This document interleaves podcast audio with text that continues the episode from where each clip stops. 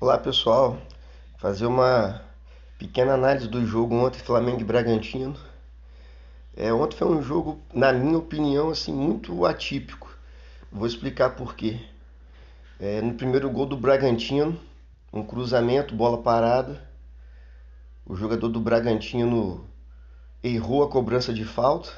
Ele queria cobrar, óbvio, né? Jogar a bola alta na área do Flamengo ele bateu a bola, não foi nem meia altura, foi na altura do tornozelo do lateral do Bragantino, Aderlan. Ele pegou e fez aquele gol espírita lá, né? Um gol mágico. Nunca mais vai conseguir fazer um gol daquele. Mas isso faz parte do jogo. O Flamengo estava jogando bem, com mais posse de bola, criando. E faltava acertar a finalização. Aí fizemos gol com o Rodrigo Muniz num, numa bola que sobrou, né? O Michael chutou e sobrou para o Muniz, oportunista, fazer o gol.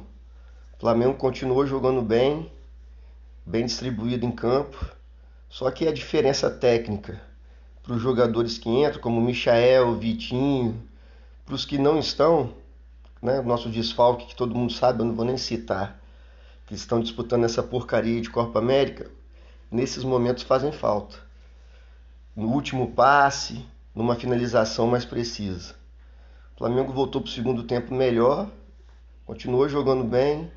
O Muniz fez aquele golaço de bicicleta. O time cresceu no jogo, controlar, mas não conseguiu controlar o jogo como nos últimos jogos.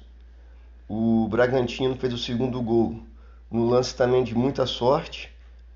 O jogador do Bragantino cruzou errado, a bola ia ficar com a gente o Gerson tentou cortar, pegou na perna dele e subiu.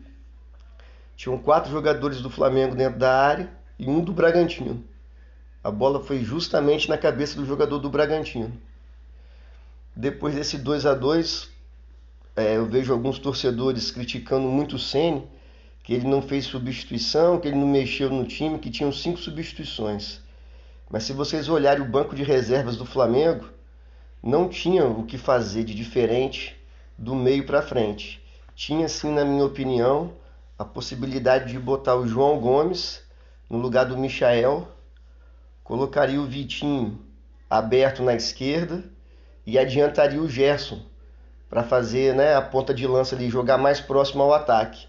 Então ficaria Diego e João Gomes de volante, o Vitinho aberto na esquerda, Bruno Henrique o centroavante Muniz e o Gerson chegando junto neles no ataque ali.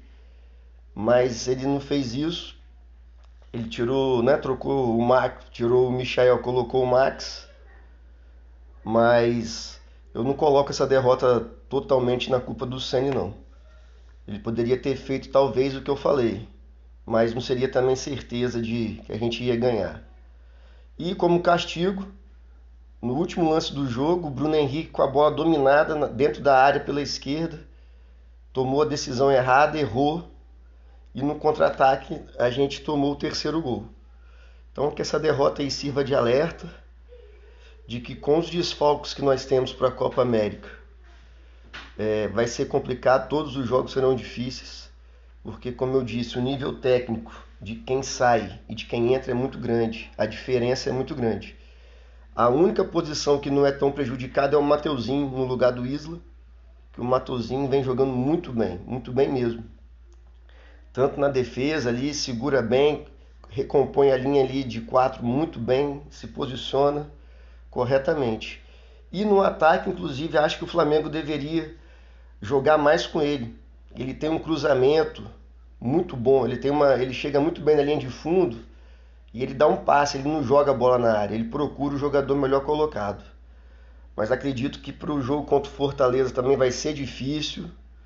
Talvez o Ceni deveria pensar em não entrar com o Michael, porque por mais que ele tente, se esforce, ele erra 90% das jogadas. Talvez entrar com esse meio de campo, Diego e João Gomes, adiantar o Gerson né, para jogar atrás dos atacantes, para jogar atrás do Muniz e do Bruno Henrique. Talvez o Pedro volte, que seria bom. Se o Pedro voltar, dá mais opção ainda. Pode jogar Bruno Henrique, Pedro e Muniz. E o Vitinho mais recuado. Gerson e Diego. Aí ficaria melhor pra gente.